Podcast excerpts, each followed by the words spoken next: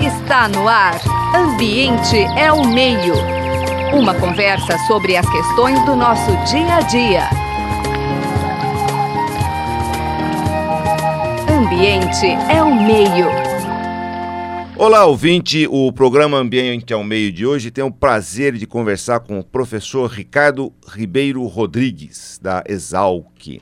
Ricardo, eh, eu quero agradecer bastante a sua disponibilidade em conversar conosco aqui nos estúdios, o professor Zé Marcelino e eu, Marcelo Pereira, com os trabalhos técnicos do Gabriel Soares. Ricardo, muito obrigado. Obrigado a vocês pelo convite, poder estar contribuindo um pouquinho, poder é, conversar um pouquinho sobre os temas ambientais uh, são hoje importantíssimos. Sem dúvida. Ricardo, para iniciar a nossa conversa, você poderia contar para os nossos ouvintes, de maneira sucinta, que senão vai o programa todo, a respeito da sua formação profissional, da sua, sua formação lá em Campinas como biólogo e tudo mais. Tá, eu sou biólogo pela Unicamp, né? Tem, é, fiz é, biologia, ciências biológicas na Unicamp, fiz o mestrado e doutorado em biologia vegetal e sou professor da Universidade de São Paulo desde 87, uh, numa carreira longa aí na universidade, trabalhando uh, sempre com uh, taxonomia e ecologia de florestas e nos últimos 25 anos com restauração florestal. Então essa é a minha história. Uh, na verdade, eu faço um esforço bastante uh, intenso de formação de alunos, então tem 100 alunos de mestrado e doutorado, Uh, e a minha felicidade é que tem muitos alunos que são muito melhores que eu. Então, isso já, já me considero tendo deixado legado. Uh, então, essa é meu, a minha intenção uh, agora é só fazer as coisas mais tranquilas, fazer as coisas mais que eu gosto, mas tudo dentro dessa área de ecologia e restauração florestal. O Laboratório de Ecologia e Restauração Florestal, quem quiser conhecer, tem o, o site, LERF, é um laboratório que já tem 26 seis anos. E nesse laboratório a gente tem a proposta de deixar tudo uh, transparente, tudo disponível ah, uh, para a sociedade. Então, esse é um esforço que eu tenho feito muito na minha carreira acadêmica, além de produzir artigos científicos, né, que é para os nossos pares, é de gerar muito material uh, de divulgação pública. Então, tem muito manual, muitos guias, muitos material para a sociedade como um todo, para ser usado numa linguagem uh, acessível para a sociedade e que eu chamo de publicações não acadêmicas. Então tem bastante vídeo de YouTube, tem bastante coisa que a, a proposta de é, transferir o conhecimento de uma forma mais tranquila do que em artigo científico escrito em inglês. Muito bem, Ricardo. Esse é o espírito do nosso programa também. Né? E além disso, coisa rara, né? Um, um, professor titular modesto é uma coisa que tem que ser valorizada. Obrigado, que é isso. Mas, mas vamos falar um pouquinho, antes de entrar no projeto de restauração, quer dizer, como é que está a situação das áreas de preservação? Quer dizer, podemos dizer que o modelo agrícola não só adotado no Brasil, né, mas o Brasil como um grande laboratório, nos últimos 100 anos destruiu boa parte do que a natureza levou aí alguns milênios para construir, Ricardo? É, é isso, né? Acho que essa primeira reflexão que nós temos que fazer, Marcelo, que eu tenho feito muito na minha vida e mais recentemente, mais intensamente, a agricultura sempre foi e continua sendo o grande fator de degradação das formações naturais. E a justificativa para isso é a produção de alimentos. Então nós precisamos produzir, o país realmente é um país agrícola, precisa produzir, a pergunta que nós devemos fazer é se nós estamos fazendo isso bem. Então, essa é a primeira pergunta que eu, que eu gostaria que os ouvintes fizessem. O país é um país agrícola que precisa produzir alimentos, precisa contribuir com a fome do mundo, uh, mas a pergunta é se nós estamos fazendo isso bem. Então, isso eu coloco, né, eu estou dentro de uma escola de agronomia e coloco muito claramente que a, a questão da produção de alimentos, ela, na verdade, é, ela é interdependente com a questão ambiental. Então, ah, tanto a questão ambiental precisa dessas áreas agrícolas, como a questão, as áreas agrícolas precisam das áreas ambientais. Então, isso que a gente está falando, que elas podem conviver juntas, isso é, não é nem uma possibilidade, é uma necessidade. E aí eu cito um exemplo simples, que é, que é fácil de entender.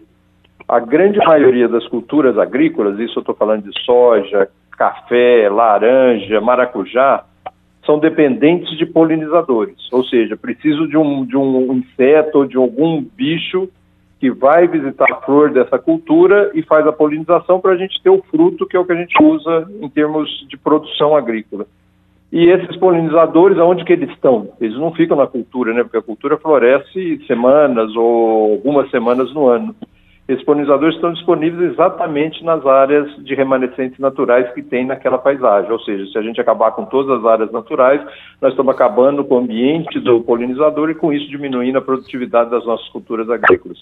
Então, esse é um exemplo bem tranquilo de mostrar a, a dependência que nós temos dessas formações naturais, uh, o que a gente chama então que elas fazem serviços ecossistêmicos, né? elas ajudam o homem uh, em vários, vários aspectos, como polinização, água, controle de clima, etc. Tudo mais. Então, uh, isso é possível conviver junto. Então, isso, isso é uma, uma coisa muito forte, Marcelo, que eu gostaria de deixar bem esse recado com você. Uh, Para vocês terem ideia, nós uh, fomos ludibriados aí nos últimos anos com a alteração do Código Florestal de 65 e a justificativa que foi dada na mídia né, para conseguir alterar o, o, Código 65 é que o Brasil é, ele só tem um terço do Brasil que é agrícola, dois terços do Brasil são formações naturais. E esse número é correto, é verdade. Só um terço do Brasil que é agrícola e dois terços são formações naturais. Então, baseado nesse indicador, eles conseguiram alterar o código, né? Falar como é que um país que só um terço é agrícola, ainda todos os produtores agrícolas são irregulares ambientalmente. Então, eu falei, isso é o problema da lei e eles alteraram a lei. O que não foi falado, né, para a sociedade é, é, que o que, que, é esse um terço agrícola, né? O que, que a gente está usando bem esse um terço que já é agrícola? Então, essa que é, o, é a nossa discussão. Uh, nós tentamos discutir isso muito no, na época do código, mas não, não, não conseguimos, uh, a ciência não foi ouvida nessa alteração do código. Por quê? Porque esse um terço agrícola, uh, na verdade, dois terços desse um terço que é agrícola são pastagens. Só um terço dessa área que já é agrícola, que são as outras formações tudo, né? Cana, feijão, arroz, milho, café, eucalipto, tudo dessa área que nós temos que é agrícola no Brasil, que representa um terço do Brasil, dois terços é, são pastagem, só um terço é agrícola. E esses dois terços que são pastagem, a produtividade média da pastagem hoje no Brasil é muito baixa. Uh, então, isso que a gente tem defendido. Nós estamos usando só um terço do Brasil que é agrícola e desse um terço, dois terços, nós estamos usando como atividade agrícola de baixa produtividade, que se nós fizermos todas as contas econômicas, com depreciação da terra, depreciação dos equipamentos, ela teoricamente dá prejuízo. Como é que pode um país que tem vocação agrícola ter dois terços da sua área agrícola como atividade agrícola que teoricamente dá prejuízo? Então é isso que nós temos falado, nós não precisamos derrubar uma árvore sequer hoje para justificar a produção de alimentos. O que nós precisamos, na verdade, é tecnificar a pecuária e, com isso, diminuir a pressão sobre as formações naturais. Bom, você é da Exalc, que é uma das melhores escolas de agronomia do mundo, né? mas você também tem um outro recorte, que é um recorte ecológico, né, de restauração florestal, voltado aí para a ecologia e valores intrínsecos desse meio ambiente, não apenas as funções ambientais ditas uh, com valor econômico, né, ou serviços ambientais. Nesses valores intrínsecos, eu queria que você explorasse um pouco, notadamente no mosaico aí de estado de São Paulo, que ele é bem sofrível do ponto de vista de, de é, cobertura florestal, a importância dessa restauração em áreas privadas, não é? porque, como você mencionou, o Código Florestal foi revogado por uma lei um pouco esquisita, para a gente falar pouco, é, a importância dessa restauração em áreas privadas e como é que eu faço essa restauração de áreas privadas e ligo para as unidades de conservação, que vamos chamar, na sua maioria, em especial aquelas de proteção integral de áreas públicas. Eu queria que você conversasse um pouco desse mosaico e mostrasse para nós a importância dessa restauração que vocês já fazem há décadas aí. Quando a gente pensa nessa questão, o porquê que o Código Florestal foi alterado, é, que houve um grande esforço né, do agronegócio, da, da, da Confederação Nacional da Agricultura para reduzir uh, a, a, as limitações ambientais do Código Florestal de 65, produzindo então a lei de 2012. Quando a gente vê isso uh, no campo, na propriedade rural, a gente não consegue entender por que, que foi feito tanto, tanto foi dado tanto esforço para isso, porque as questões ambientais dentro da propriedade são muito, uh, elas são insignificantes perto da questão agrícola. Então, é isso que a gente tem falado. Eu já trabalho com, com a restauração há 25 anos e, e a gente fazia restauração só justificando, mostrando para o proprietário que a área que ele ia restaurar, uh, além de contribuir para a regularização legal da propriedade, etc., ela praticamente interferia quase nada na produção agrícola dele. Então, na verdade, o que nós chamamos é um programa que eu tenho já há 25 anos, chama Adequação Ambiental e Agrícola da Propriedade Rural. E que, na verdade, o que é isso? É um planejamento da propriedade dentro da paisagem, no sentido de paisagens sustentáveis, interligando os fragmentos entre si, colocando fragmentos nas áreas que são áreas de menor aptidão agrícola, ou seja, são áreas agrícolas que foram ocupadas, mas que não conseguem produzir bem por uma questão de solo, de declividade, e que eh, são retiradas da produção por serem de baixa produtividade e são revertidas em áreas de floresta, fazendo um papel ambiental muito maior do que o possível papel de produção que ela fazia. Então, isso, na verdade, é, é o uso do conhecimento científico no planejamento da paisagem. Então, uh, para você ter ideia, uh, em São Paulo, né, que a gente imagina que uh, parece que o mundo acaba em cana-de-açúcar, principalmente na nossa região, né, Piracicaba, Ribeirão, a irregularidade de usinas de cana, isso eu estou falando de 48 usinas de cana que nós trabalhamos uh, no programa de adequação ambiental e agrícola, a irregularidade média das matas ciliares, ou seja, quanto que a usina tem de irregularidade para as matas ciliares em São Paulo, representa 2,5% da propriedade rural. Então a pergunta é: é esses 2,5% que está definindo insustentabilidade econômica na, na, na cana-de-açúcar? Então, com certeza não. Com certeza é manejar adequadamente a área agrícola, é aumentar a produtividade da área agrícola, aplicar conhecimento uh, científico na, na aumento da produtividade da área agrícola uh, e liberar essas áreas marginais para ocupação com formações naturais.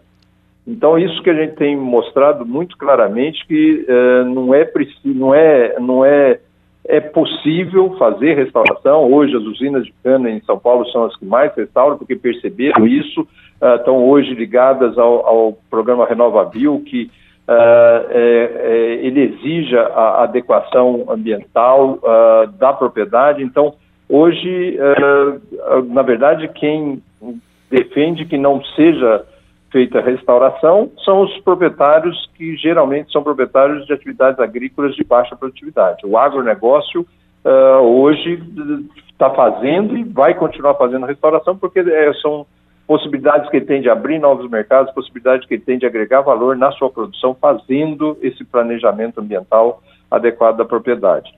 E tem um dado, uh, Marcelo, que é muito interessante, isso a gente fez agora um projeto FAPESP para entender a aplicação do Código Florestal em São Paulo, e os números são 90% do passivo ambiental uh, de APP, né, de matas ciliares em São Paulo, estou falando 90% do que está irregular na lei, 90% do que está irregular na lei uh, em São Paulo está uh, em 12% só das propriedades rurais. E o maior susto disso é que desses 12% de propriedades rurais que detêm 90% da falta de mata ciliar em São Paulo, só 3% é pequena propriedade rural. 23% é média propriedade rural e mais de 80% é grande propriedade rural. Então, isso eu tenho falado muito claramente, uh, Marcelo. Uh, a questão uh, de restauração na propriedade rural quando nós estamos falando de pequena propriedade rural, abaixo de quatro módulos, né, que são essas propriedades em torno aí de é, 20, 30 até 50 hectares, o foco do projeto deve ser um foco socioeconômico, efetivamente para que a gente consiga melhorar a qualidade de vida do pequeno produtor, uh, do pequeno proprietário. Porque, com certeza, se nós fizéssemos todos os pequenos proprietários de São Paulo, nós não resolveríamos nem 5% do passivo ambiental uh, de São Paulo. E, logicamente, nós temos que atuar uh, fortemente nos médios e grandes, que detêm a grande parte do passivo, e para isso, só comando e controle não vai funcionar. Nós temos que achar mecanismos, e aí é praticar cidadania mesmo, uh, de que o, aquele proprietário seja incentivado, inclusive economicamente, de fazer a restauração. Como é que nós podemos fazer isso? Eu, por exemplo, gostaria muito, Marcelo, de chegar num posto uh, de gasolina e abastecer meu carro com álcool de uma usina que eu sei que faz restauração florestal, que está num processo de recuperação das matas ciliares, um processo de recuperação da reserva legal. Então, isso nós temos que trabalhar nessa perspectiva de certificação ambiental da produção agrícola, para que eu, como consumidor, possa agregar valor naquele, naquele proprietário que faz adequadamente uh, uh, uh, o uso da sua propriedade. Então, nós não podemos hoje, nós temos que separar o joio do trigo para efetivamente nós, como consumidores, incentivarmos ou abrindo mais mercado, ou até pagando um, um valor maior para esses proprietários que têm a consciência e fazem uh, esse planejamento ambiental da propriedade. Isso para carne é a mesma coisa, né? Eu gostaria de comprar uma carne de um pecuarista que uh, não é irregular perante a lei ou que está em processo de regularização perante a lei. E deixar de comprar daquele que é irregular ou que é um devedor uh, por, por, multas ambientais dentro da propriedade. Então, são questões que nós precisamos começar a cobrar como cidadãos uh, esse papel de consumidores que a gente exerce muito mal. Na verdade, quem hoje define o que é feito numa propriedade rural no Brasil é a Europa, através da compra ou não compra dos produtos brasileiros por restrição ambiental ou social desses produtos. E a gente fica super feliz porque eles não compraram, o produto fica barato no Brasil. Né? Então, essa é uma questão que nós precisamos rever na nossa, uh, na nossa postura de, de, de consumidores o que eu queria que você explicasse um pouquinho para o ouvinte, que a gente está falando muito, assim, o que é a tal restauração ambiental? É plantar árvore? Então eu queria que você comentasse, explicasse um pouquinho para o ouvinte com essa clareza sua. A, a restauração uh, ecológica, né, e principalmente a restauração florestal, ela é muito nova, né, como ciência, né? Então, uma ciência que tem 15, 20 anos, então ela está evoluindo muito.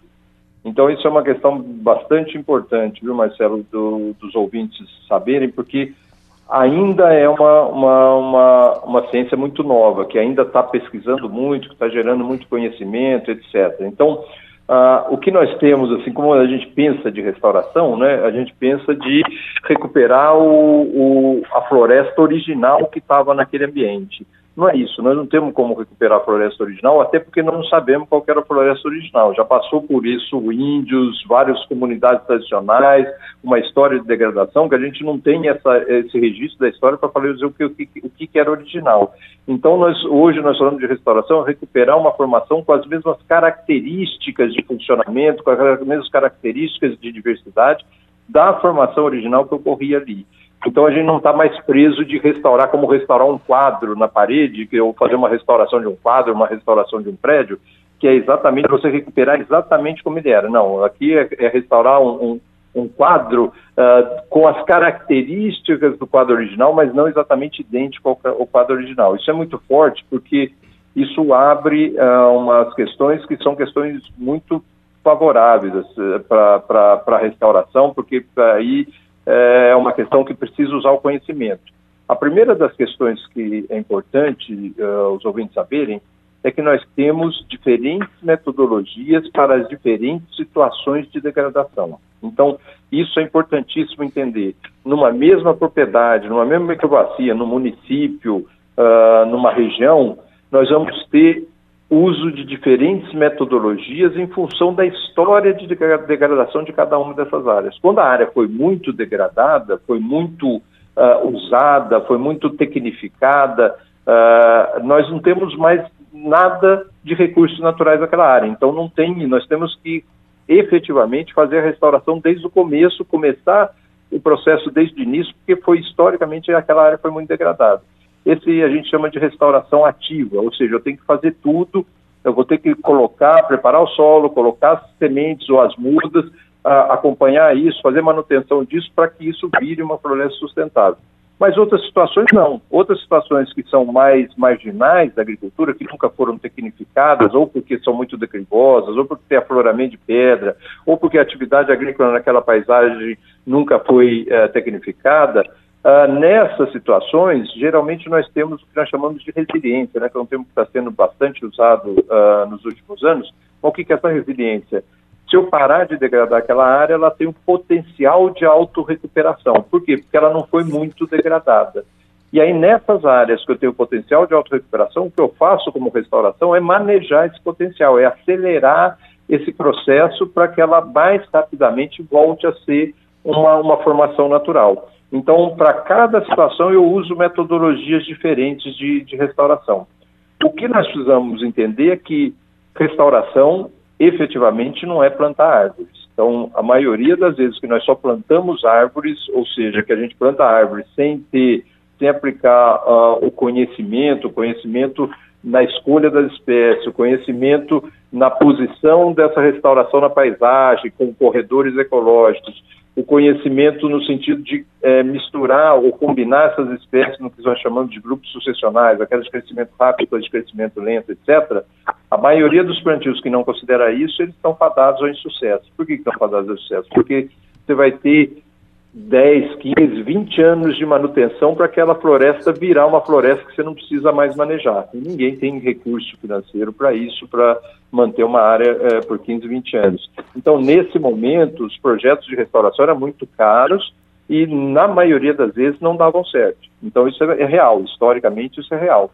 Mas hoje a gente tem metodolo metodologias muito uh, testadas onde a gente combina adubação verde com espécies de crescimento rápido e boa cobertura, espécies de diversidade, espécies que germinam na sombra, e, é, outras formas de vida, etc., que a gente está conseguindo recuperar florestas com três anos. Nós temos a floresta já recuperada sem nenhuma manutenção e muitas vezes interrompe a manutenção no primeiro ano. Então, o que isso hoje já tem vários vídeos no, no laboratório, a gente mostrando esses resultados, uh, nós não precisamos tentar reinventar a roda porque essas coisas já estão testadas no campo. Então, fazer restauração hoje é uma, uma ciência onde envolve desde o planejamento da paisagem, interligando fragmentos, uh, conservando a fauna, dando, fazendo corredor ecológico para a fauna, como uh, uma questão de escolha adequada de espécies, como uma questão de adubação adequada das mudas, de preparo adequado do solo, de manutenção adequada para você aumentar a relação de custo-eficiência. Então, eu, hoje,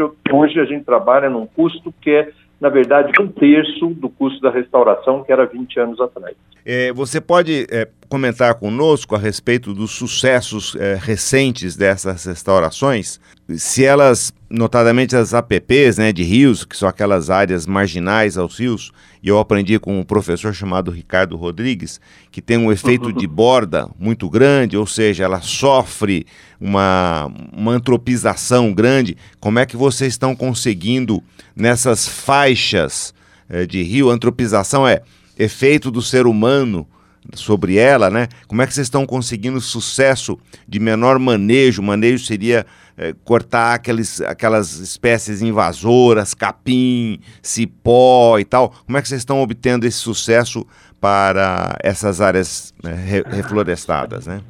É, uma, uma das questões que é muito forte, isso a gente entendeu inclusive nos próprios fragmentos naturais, e, e hoje também estamos entendendo isso para restauração, Marcelo, é que muito desse efeito de borda, na verdade, ele é oriundo de efeitos de perturbação vindo das áreas agrícolas do entorno. Uhum. Então, ah, o fato da queimada, ela encostar na floresta, o fato da deriva de herbicida, o fato da deriva de, de, de, de pesticidas que são aplicados na área agrícola, que acabam levando uma forte perturbação para essas áreas naturais ou reflorestadas e acabam sendo fator de degradação. Então, por isso que a gente chama esse programa de adequação ambiental e agrícola, porque isso tudo é alterado. Então, uh, por exemplo, nas usinas de cana, Hoje já está mais tranquilo porque eles estão usando pouco fogo, mas eles não usam fogo no entorno de fragmentos naturais em torno de áreas restauradas, exatamente pela perspectiva de desse fogo não causar a uh, degradação sobre essas florestas. Então nós temos exemplos interessantíssimos, a área mais velha que eu tenho de restauração,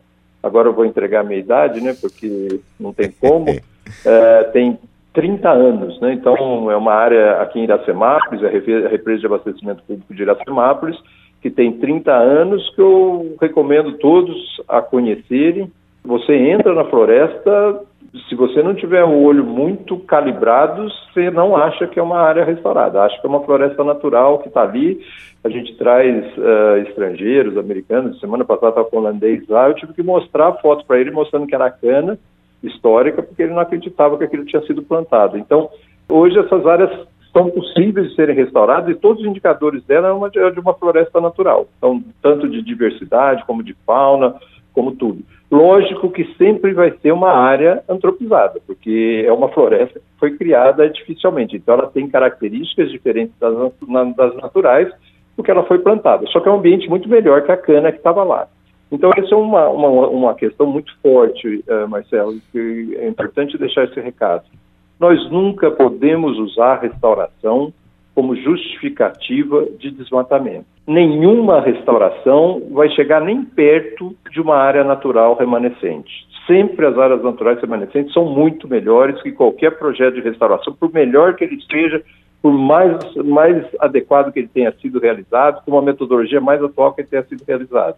É muito melhor do que a área degradada antes da restauração. Então, isso é uma questão muito forte. No laboratório, a nossa proposta de atuação em restauração é prioridade 1, um, conservar os, os remanescentes naturais que estão lá na propriedade. Então, aquela matinha que está lá na propriedade, mesmo que degradada, nós, a primeira coisa é conservá-la.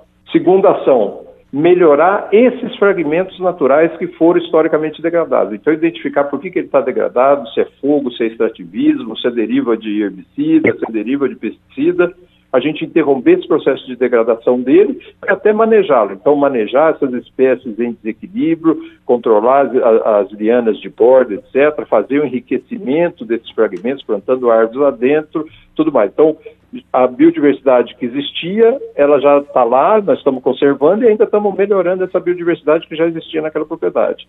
E a terceira prioridade só, que é a, é a prioridade de restaurar essas áreas agrícolas que foram indevidamente degradadas historicamente. Então, porque hoje a gente pensa em restauração, é sempre plantar árvores em lugar aberto, mas nós temos na propriedade aquele fragmentinho que está lá, está todo judiado, que tá, nós estamos jogando lixo dentro dele, que estamos deixando ele pegar fogo, etc., que é, na verdade, onde estão as espécies nativas dentro da propriedade rural. Então, essa é uma questão que é interessante, porque nós fizemos recente, mas é um trabalho é, onde nós avaliamos 150 fragmentos dentro da propriedade rural na propriedade privada. E o requisito desses fragmentos é que ele tivesse é, todo envolvido, a paisagem fosse cana-de-açúcar.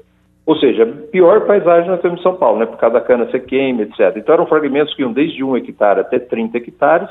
A condição deles é que eles tinham que estar é, dentro da paisagem de cana-de-açúcar, inseridos na, na, na cultura de cana-de-açúcar, e fomos avaliando quanto que ele tinha de biodiversidade, quanto que ele estava armazenando de espécies, esses fragmentos, e comparamos o quanto eles tinham de espécies vegetais com duas unidades de conservação que tinham naquela paisagem. Estou falando aqui de Barreiro Rico e Caetetus, uh, que são as duas unidades que nós temos aqui na região. Uma é de ter 1.500 hectares, outra tem 3 mil hectares.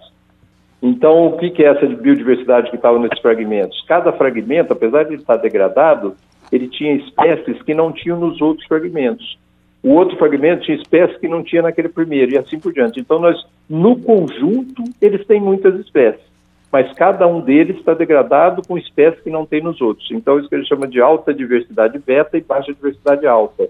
Então, qual é a proposta disso? É efetivamente a gente proteger esses fragmentos, manejar esses fragmentos, enriquecer esses fragmentos com essas espécies para aumentar a diversidade alfa dele e principalmente interligar esses fragmentos na paisagem para que essas espécies possam caminhar entre um e outro fragmento. Então, uh, hoje o que isso nós precisamos convencer os proprietários de fazer isso bem e, logicamente, até poder pagar para eles por tal de serviços, uh, pagamento de serviços ambientais, porque uh, eles fazem realmente o papel de conservação da biodiversidade. Muito bem, Ricardo.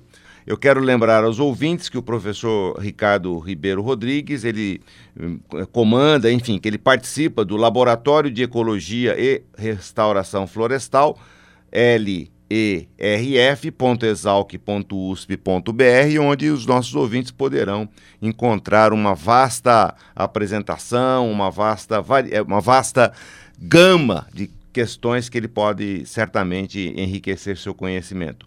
Ricardo, eu Marcelo Pereira, o Zé Marcelino, com os trabalhos técnicos do Gabriel Soares, temos que agradecer imensamente a sua participação e trazer tantos conhecimentos interessantes e profícuos para nós. Muito obrigado. Eu que agradeço, Marcelo, uh, e agradeço pela iniciativa de vocês junto com a Rádio USP para fazer esse programa. Você acabou de ouvir Ambiente é o Meio. Produção e apresentação: José Marcelino e Marcelo Pereira. Música tema: Evandro Navarro. Sonoplastia: Mariovaldo Avelino. Ouça também este e outros programas em www.ribeirão.usp.br.